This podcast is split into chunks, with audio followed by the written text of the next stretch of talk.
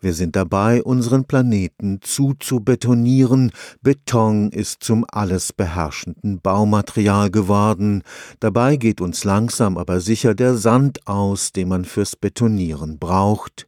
Wie es gelingen kann, auf nachwachsende Baumaterialien umzusteigen, ist deshalb eine der Schicksalsfragen unseres Jahrhunderts.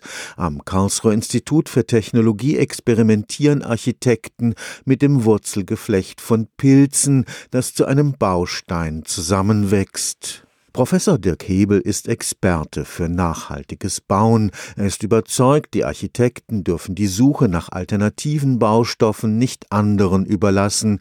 Die Forschungen mit dem asiatischen Baumpilz Ganoderma lucidum zeigen, dass es neben Holz auch viele andere nachwachsende Baumaterialien gibt. Wir setzen den Pilz an, das heißt, sie nehmen die Sporen, sie geben diesem Pilz Nahrung, der Pilz fängt an zu wachsen, er sucht sich seine Nährstoffe, indem er Enzyme aus aussendet. Andere Hyphen nehmen dann diese Spaltprodukte als Nährstoff wieder auf. Diese Härchen suchen sich ihren Weg um einen Zuschlagstoff, also ich benutze jetzt bewusst das Wort, weil es eben auch aus der Betonindustrie bekannt ist. In unserem Fall sind es biologische Abfälle, Nährstoffe. Wächst der drumherum und bildet dann dadurch ein druckbelastbares System. Der Wurzelknäuel des Pilzes besitzt eine hohe Isolationsfähigkeit. Wir setzen es dann einem Schockzustand aus. Das kann sein durch Wasserentzug, es kann sein durch erhöhte Temperatur und dadurch stirbt der Organismus eigentlich in der Form, wie wir ihn gerne hätten, ab. Das Forscherteam um Professor Hebel arbeitet an einer Verbesserung der statischen Belastbarkeit. Dass er in Zukunft die gleichen Belastbarkeitskriterien erfüllt wie ein Backstein. 80 Prozent aller unserer Gebäude weltweit sind maximal zwei Geschosse hoch. Das ist der Markt, an den wir denken. Wir denken nicht an Hochhäuser, wir denken nicht an Dubai, wir denken an die einfachen Leute in Entwicklungsgebieten, wo sich auch Leute nicht mehr das leisten können, diese Materialien zu importieren aus den westlichen Regionen. Das ist das Ziel, dort Alternativen zu schaffen. Großes Interesse fand der nachwachsende Baustoff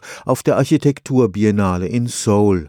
Viele Architekten erleben die Entwicklung neuer Baumaterialien als Befreiung. Wir dürfen viele Materialien einsetzen. Wir dürfen eine Vielfalt zelebrieren in unseren Vorstellungen und Visionen. Wir müssen nur darauf achten, dass alles, was wir einsetzen, hinterher nach Gebrauch recycelt werden kann, beziehungsweise bei den natürlichen Baumaterialien einer Kompostierung zugefügt werden kann, dass Nährstoffe entstehen und aus diesen Nährstoffen wiederum neue, nachwachsende Rohstoffe wachsen können. Stefan Fuchs, Karlsruher Institut für Technologie